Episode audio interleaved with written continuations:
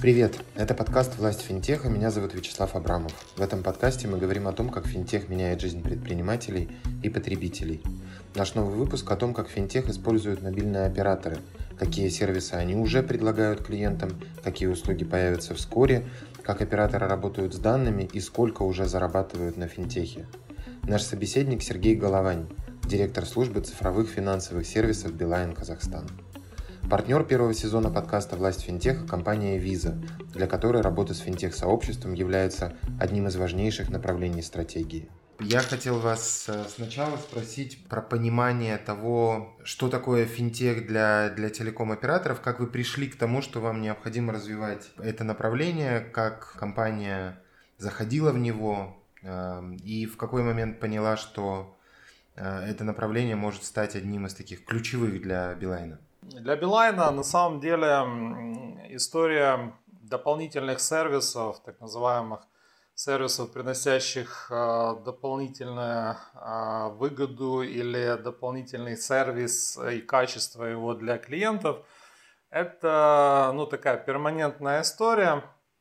Компания достаточно давно, в принципе, стала на рельсы того, чтобы не заниматься вот только своим исконно историческим э, бизнесом в виде предоставления услуг связи и интернета, потому что ну, самые там далекоглядные и э, такие компании, которые ориентированы на комплексное видение рынка, комплексное видение перспектив, они, в принципе, давно уже понимают, что основной и выходящий даже на первый план а, помимо своего а, исторического бизнеса, компаний, которые владеют э, несколько миллионной клиентской аудиторией, это вот актив э, этой клиентской базы намного ценнее и намного перспективнее там, в части проработки, чем, собственно, предоставления им сугубо услуг связи. И вот одним из направлений, которое как раз-таки ложится очень комплементарно в большую клиентскую аудиторию, в какие-то коммуникации между ними и в возможность покрытия там 90% ежедневных потребностей, таких как P2P переводы между пользователями, такими как мелкие чеки с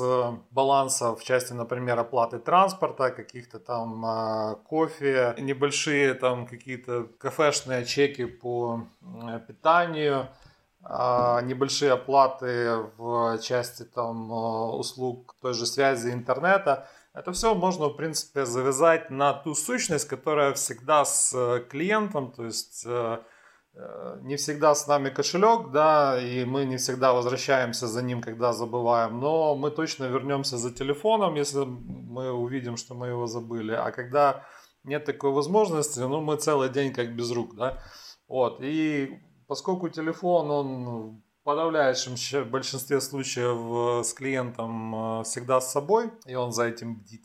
Вот, в общем-то, у нас э, возникла такая идея, понимание, что, в общем-то, оснастить мобильными финансами нашего пользователя традиционных сервисов телеком и интернета, это хорошая перспективная история. И, в общем-то, история показала, что мы были в этом правы, потому что на сегодня уже порядка полутора миллионов а, клиентов из 10 нашей клиентской базы используют мобильные финансы в той или ином том или ином а, продуктовом наполнении. В наших планах в пятилетней перспективе достичь э, показателя в 6 миллионов и э, повысить проникновение мобильных финансовых сервисов за счет, э, ну, собственно, повышения узнаваемости о существующих продуктах и, безусловно, там, выпуска новых, которые будут там, востребованы и интересны. А с какими продуктами вы изначально решили заходить на рынок? Почему именно с этих продуктов вы стартовали и как э, вот эта линейка развивается в, э, в, последние, в последний год-два?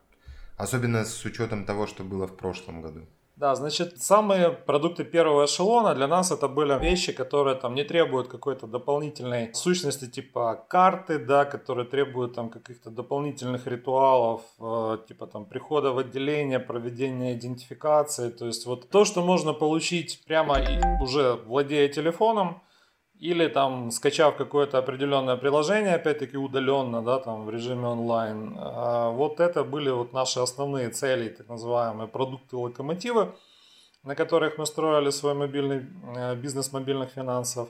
И традиционно, получается, исходя из этого описания, это были вот как раз-таки SIM-to-SIM переводы. Сначала это были там сугубо между э, абонентами Билайна, как вариант межличностных каких-то расчетов на мелкие бытовые какие-то суммы.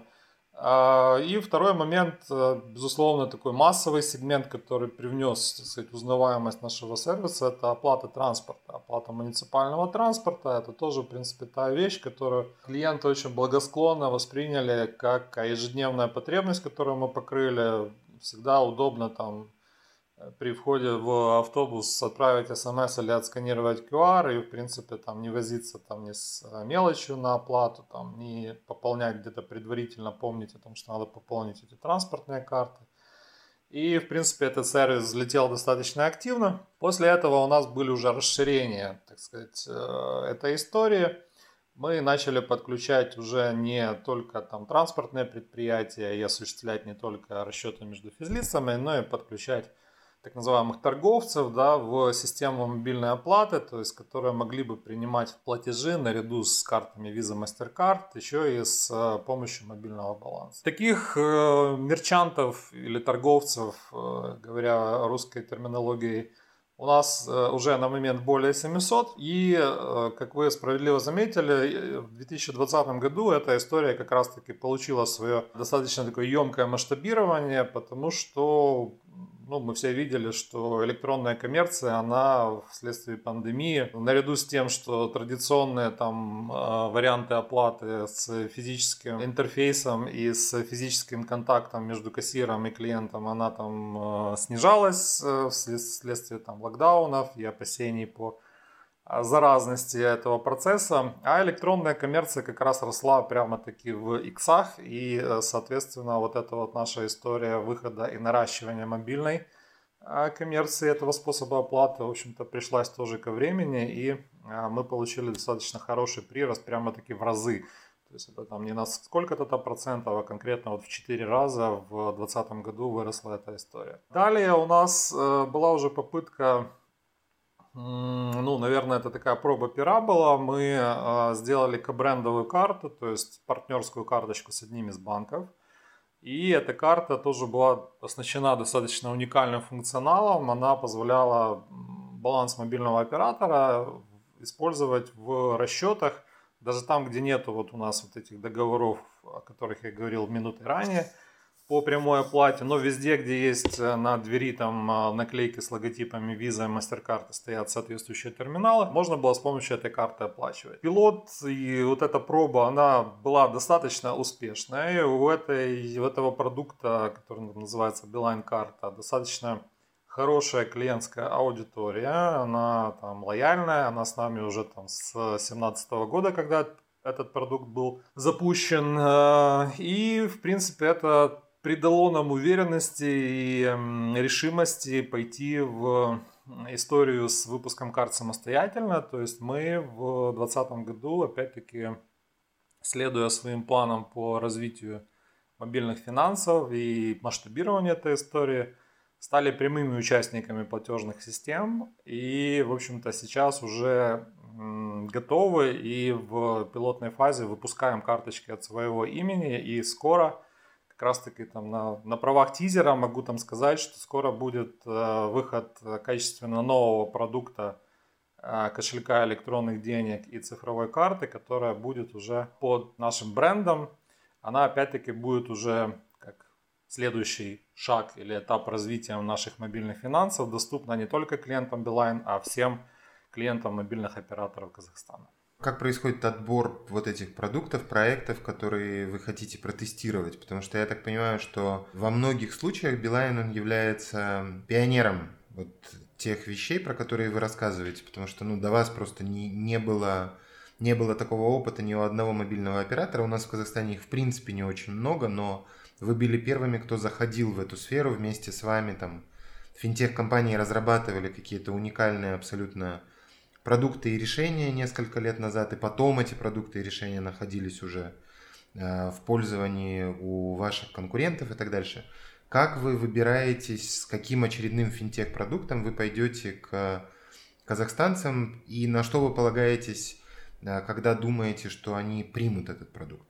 Да, значит, э, основной, наверное, критерий, основной резон для нас э, по э, внедрению каких-либо новых продуктов или их каких-то аспектов или возможностей по тарификации этих продуктов или видоизменению, для нас это прежде всего клиентский опыт.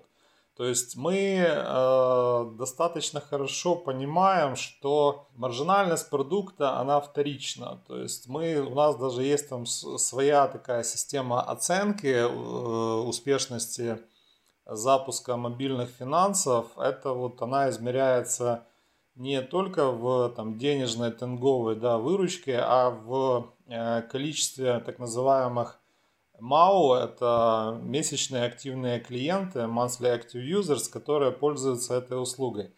Вот, и эти два показателя, они, по крайней мере, как бы тождественны в наших, наших метриках по эффективности, а для нас, как для продуктологов, э, вот как раз-таки э, метрика по проникновению и по популярности использования этой услуги, она стоит даже на, на, на первом месте. Поэтому Прежде всего мы ориентируемся на те вот э, фичи, на те продукты, которые могут вызвать как раз-таки э, клиентский интерес, какое-то клиентское вовлечение в пользование данным продуктом. И э, далее, да, это можно уже, то есть задача максимум или задача номер один это вот вовлечь и заинтересовать клиента настолько, чтобы ему вот было интересно скачать для этого там, приложение, сделать какие-то определенные действия, вот, попробовать, а дальше вот, в общем-то, уже наша задача вот удержать этого клиента, да, всячески там уже там тарифами, какими-то программами лояльности, чтобы ему было интересно там оставаться. Поэтому, отвечая на ваш вопрос, наверное, все-таки первичный критерий это популярность и востребованность услуги, ее актуальность, опять-таки, для клиентов в ежедневных расчетах, какие мы там боли или проблемы можем решить или снять э, нашим продуктом. Ну а уже во втором эшелоне это там вопросы, связанные там с недопущением убытков, которые э, могут привести наши вот эти вот первичные действия. Но с этим пока что все хорошо. Сергей, я так понимаю, что э, и из разговоров, в том числе с э, финтех-компаниями, я понимаю, что э, когда говорят про финтех, очень мало говорят про дата про данные, которыми обладают компаниями. И по сути это один из таких богатейших э, арсеналов, которыми могут обладать компании, э, решая какие-то вопросы, в том числе продуктовые и так дальше. Ваша компания, очевидно, обладает э, очень широкими данными, потому что 10 миллионов казахстанцев являются вашими пользователями. Я не знаю, какая часть из них активные пользователи. Я хочу вас спросить, как вы с датой работаете, и насколько, насколько можно говорить о том, что э, в Казахстане уже научились с данными работать настолько, чтобы вот продукты, которые выходят, они были основаны в том числе на них. И эм, в принципе вот как, как бы эта дата-аналитика, она э, служила в полную силу. Или мы еще двигаемся только в этом направлении? Что касается Билайна, значит, да, у нас здесь есть, опять-таки, понимание, что дата это там вторая нефть, да, с точки зрения там ценности и перспективности обработки данного актива. У нас уже несколько лет организован отдельный а, такой стрим, отдельное подразделение, которое занимается именно дата сайенсом, то есть это исследованием больших данных, вопросы, которые и данные, которые нужны нам для разработки продуктов, безусловно, они уже нам поставляются вот этим подразделением. Они же проверяют там наши допущения, которые мы там перед запуском продукта как-то формируем, облекаем в какие-то там цифры, бизнес-планы и так далее. Они их валидируют, э, делают сверки или бенчмарки с э, какими-то рыночными цифрами. И эта история действительно уже несколько лет, как в Билайне, ну года три так точно поставлена ну, на такую достаточно уже структурированную и поточную деятельность. Вот, а уже начиная с э, прошлого года эти данные уже там, ну, в общем-то, нам бы было, наверное, грешно хранить и использовать, утилизировать только для себя. Мы их э, начали, эти модели, также уже предоставлять на аутсорсинговом принципе остальным игрокам рынка, которым, в принципе, этот актив также интересен и которые понимают, что, в общем-то, чем больше выборка, да, там, Э, наверное, больше, чем у нас, у Билайна, там только у государства есть подобная выборка, вот, но оно, к сожалению, там, или к счастью, не спешит делиться этими э, моделями. Это ценный актив, за который там действительно не жалко заплатить. Опять-таки тут э, предостерегу, то есть речь идет не о продаже собственно каких-то персональных данных, а сугубо о каких-то поведенческих и э, статистических э, показателях, которые агрегированы, укрупнены, и данные конкретного человека там никак не фигурируют. Да, Сергей, я хочу спросить про... Вы сказали, что полтора миллиона из, из 10 уже пользуются мобильными финансовыми сервисами. Я хотел спросить про долю, которую МФС занимает в, эм, в деньгах, в выручке компании. Насколько это уже серьезный показатель? Да, вопрос хороший, потому что как раз-таки э, несколько недель назад у нас э, был э, наблюдательный совет с нашими акционерами из Амстердама, компании Vion, где как раз-таки Билайн Казахстан защищал свою стратегию Beyond the Core, да, то есть это тех активностей, которые находятся вне основной коровой бизнес-практики, вот, и был достаточно хороший, интересный обзор тех э, компаний, которые преуспели в развитии вот этих вот неосновных э, новых форм а, бизнеса и монетизации клиентской базы и в лучших практиках, которые на рынке, вот в частности, э, там, Турции, где мобильные операторы там исторические довольно сильны в обслуживании и обогащении клиентской базы там, непрофильными сервисами, этот показатель выручки достигает 25%, что, в общем-то, ну, мне кажется, достаточно амбициозно и достойно там, уважения. В общем-то, сделать такую подушку и э, аккумулировать четверть своей выручки в своих непрофильных телекомовских активах, это ну, достаточно такая далекоглядная и мудрая стратегия. У нас э, на момент вот, э, формы и э, стримы нового бизнеса, в которых МФС пока что там доминирует, но, в общем-то, чтобы вы понимали, МФС на момент уже не единственная форма и стрим э, направления э, вот этого Beyond the Core. У нас уже порядка есть э, семи направлений, которые определены и ну, в разной степени развития находятся. Кто-то там только делает пилоты, кто-то уже достаточно хорошо в 2020 году запозиционировался, принес первые деньги. Вот, и вся вот эта вот когорта нового бизнеса у нас уже там занимает порядка 7% э, от э, общей сервисной выручки по компании. Вот э, на вот этом наблюдательном совете мы такие вот поставили себе амбициозные планы в пятилетней перспективе нарастить этот показатель до 17%.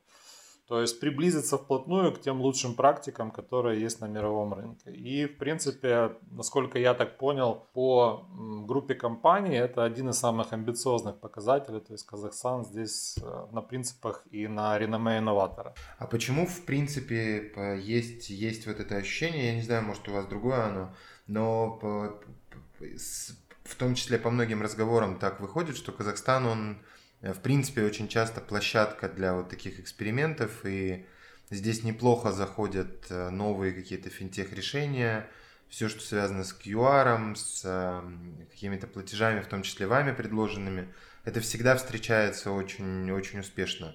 Почему так происходит в стране? Не знаю, будет ли это звучать как некие там реверансы, но хочется действительно сказать и отметить, э, я здесь нахожусь на правах экспата, да, я здесь э, работаю по контракту, у меня там гражданство и, соответственно, опыт работы в других юрисдикциях, но для казахского рынка, что мне вот э, где-то кажется очевидным, и то, что где-то вот э, мне явно видится как свершившимся фактом, это достаточно ну, такая гибкая и креативная позиция регулятора да, Национального банка, который позволяет вход и достаточно лояльно лицензируют платежные организации, которые хотят заниматься инновациями. Опять-таки наличие э, специальной зоны МФЦА, которая также, в общем-то, одним из своих там лейтмотивов создания и развития как раз-таки видит инкубатор для финтех решений. Не каждая юрисдикция, даже на просторах там СНГ, я уж там не говорю про мир в целом, имеет таких подобных бэбиситеров, да, которые там позволяют этот э, бизнес финтех взращивать. Вот. Ну и в целом, наверное, э, достаточно такая проактивная позиция населения.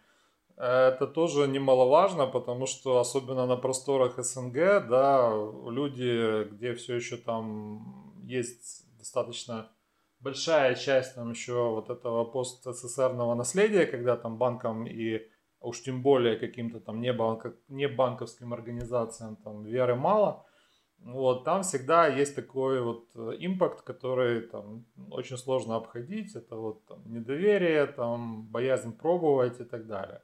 В Казахстане с этим, к счастью, все нормально. Доля вот, так называемых early adopters, то есть те, кто готов пробовать, готов э, там, тратить свое время там, на установку и прохождение каких-то обязательных процедур для пользования тем или иным тех решением достаточно высокая. Вот. И, безусловно, это там также влияет на и наши отношения, когда мы видим достаточно адекватную реакцию рынка, нам хочется делать это там снова и снова. А как, какие у вас ожидания от развития рынка, в том числе финтеха и, может быть, шире там электронной коммерции в, в Казахстане в ближайшей перспективе?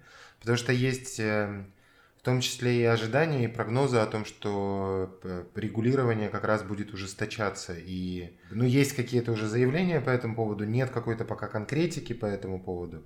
Но, тем не менее, ожидания такие у рынка есть. Как это изменит э, ситуацию на рынке и куда куда в целом Казахстан будет двигаться? Касательно данного направления вопроса, значит, Билайн и его, в общем-то, платежная организация, компания КАЗ Евромобайл, э, в прошлом году был э, ряд активностей, которые были связаны с воссозданием или активизацией в части реализации направлений, э, предусмотренные программой правительства и президента «Цифровой Казахстан». Вот, мы были активными участниками рабочей, ряда рабочих групп э, по как раз-таки там э, нашей основной деятельности телекомовской по части предоставления интернета. И вот было как раз-таки две рабочие группы, которые занимались финтехом и электронной коммерцией.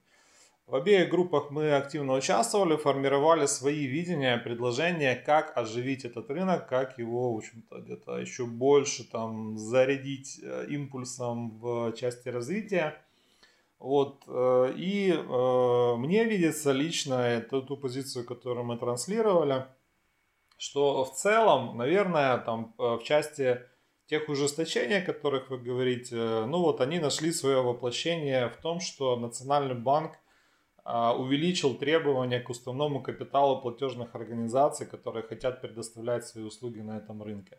А, я в этом не вижу там какой-то критической угрозы там или там, а, не знаю, там ущемления там каких-то прав или ограничения там свобод. Если вы, ну, компании хотят заниматься там деньгами, это ну, достаточно должно быть э, серьезно а, осмысленно, да, и ответственность должна быть как-то тоже принята и понята. Вот, поэтому, в общем-то, голосовать и укреплять э, свою решительность и решимость э, тем, что вы внесете там не номинальный какой-то уставник, а ну, зайдете там хорошими деньгами, э, такими осязаемыми и, в общем-то, будете в рамках э, этих средств э, там, демонстрировать серьезно своих намерений, мне кажется, это вполне нормальная история. Другая, другая сторона медали это то, что, окей, раз вы там отсекаете там несознательных игроков и тех, кто, в общем-то, не совсем даже, может быть, связано представляет себе, чем он будет заниматься, просто хочет зайти, чтобы там где-то по-легкому там где-то срубить денег на каких-то хайповых темах – если остаются серьезные такие профессиональные игроки, то им э, вполне такие, э, согласно опять-таки европейского тренда развития, можно и нужно, наверное, дать уже те же полномочия э, которые есть у банков, потому что на момент, вот как бы мы не говорили о том, что есть там либерализация рынка платежных услуг и так далее, есть определенные вещи, которые, к сожалению, до сих пор отданы на откуп только банкам. И платежные организации, которые как раз-таки являются двигателями там, финтеха, новых решений, они должны прежде всего согласовывать свои решения и планы по развитию с банками. В частности, это касается эмиссии электронных денег, э, эмиссии платежных карточек, приема э, к оплате с помощью там, посттерминала, услуги эквайринга. Это все лицензируется на момент только для банков. Мы высказали свою позицию, что а, вот, по крайней мере, вот эти вот транзакционные сервисы, ну, посмотрите, вот как э, Европейский а, совет для компаний электронных денег уже давно разрешает и эмиссию, и, собственно, самих денег, и карт, и предоставлять услуги эквайринга. Ну, пока вот у Национального банка не сложилось это в части какой-то практической материализации, но мы постоянно этот вопрос поднимаем и видим как раз-таки в этом уравнение прав да, банков и платежных организаций, создание некой такой внутренней конкуренции, ну и как конкуренция, как, как правило, как мировой опыт показывает, как раз-таки расставляет все по местам и двигает э, человечество вперед. Сергей, у меня последний вопрос про продукты или финтех решения, которые стоит ждать от Билайнов эм, в ближайшее время. Про карту мы поняли. А что помимо, что помимо карты вы представите на рынок? Да, ну я бы хотел, э, наверное, все-таки больше не про саму карту, а про а, сам подход, да, который мы закладываем вот э, в наше новое решение. Это будет э, кошелек электронных денег, который будет доступен, как я сказал, всем клиентам всех мобильных операторов, которому можно будет э, привязать э, карточку цифровую прямо в приложении. Опять-таки повторюсь, что мы сознательно уходим от э, физического пластика, от каких-то там атрибутов, связанных с там, появлением где-либо, там, фотографированием, другим лицом, не знаю, там, предоставлением каких-то бумажных копий, документов, оригиналов и так далее. Все в приложении. То есть это концепт, который называется Mobile First, и этот продукт, и этот кошелек с картой будет как раз таки реализован по этому принципу. Второй такой краеугольный принцип, э, который мы для себя также сформировали и будем воплощать в жизнь и, так сказать, э, показывать, демонстрировать клиентам, это то, что бесплатно это дорого. Вот наш концепт такой, что в принципе для того, чтобы на текущем рынке финтеха как-то успешно э, конкурировать и привлекать клиентское внимание, во-первых, а, все должно быть э, там, максимально бесплатно и э, прозрачно для клиента. Второе, это даже то, что если клиент делает какие-то действия, которые косвенно или прямо обогащает, опять-таки, вот твою бигдату, да, о которой мы говорили – или там регистрируется, проводит свою идентификацию, обогащает э, уже твой, твой портфель досье э, клиентской базы, который может быть переиспользован потом и для, собственно, телекомовских э, потребностей и так далее. Мы за это должны клиенту там, давать какие-то благодарности. Это могут быть там, как э, монетизированные да, там, в виде каких-то кэшбэков или бонусов, так и там, наши телекомовские выгоды в качестве там, гигабайт, минут и так далее. Это также будет, безусловно, в данном продукте. И третий аспект – это то, что для пользования премиальными услугами, премиальными выгодами вам не надо становиться VIP-клиентом, приносить там многомиллионные депозиты в банк, как это в банках происходит, или там э, накапливать десятилетнюю историю сотрудничества. У нас сходу э, данная карточка будет уровня Platinum – который позволит беспрецедентные на рынке а, выгоды для пользователей получать в качестве там, доступа в лаунжи, а, бесплатного там, упаковки багажа, сервис э, поездок в и из аэропортов. В общем-то, это очень крутой пакет, который будет доступен, опять-таки, на бесплатной основе всем тем, кто придет в наш продукт. Вот, поэтому мы ожидаем достаточно хороший, пристальный интерес со стороны рынка, и мы все для этого делаем, чтобы продукт, который в скором времени появится на рынке, был э, ну, достаточно заметным и достаточно востребованным.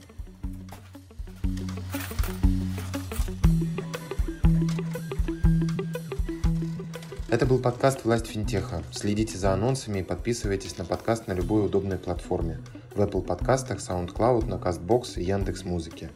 Напоминаю, что партнер первого сезона подкаста – компания Visa, лидер инновационных платежных решений и надежный партнер финтех-индустрии.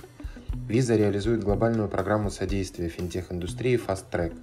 Более детальная информация о программах Visa и возможностях для финтех-компаний доступна по ссылке в описании этого выпуска. До встречи!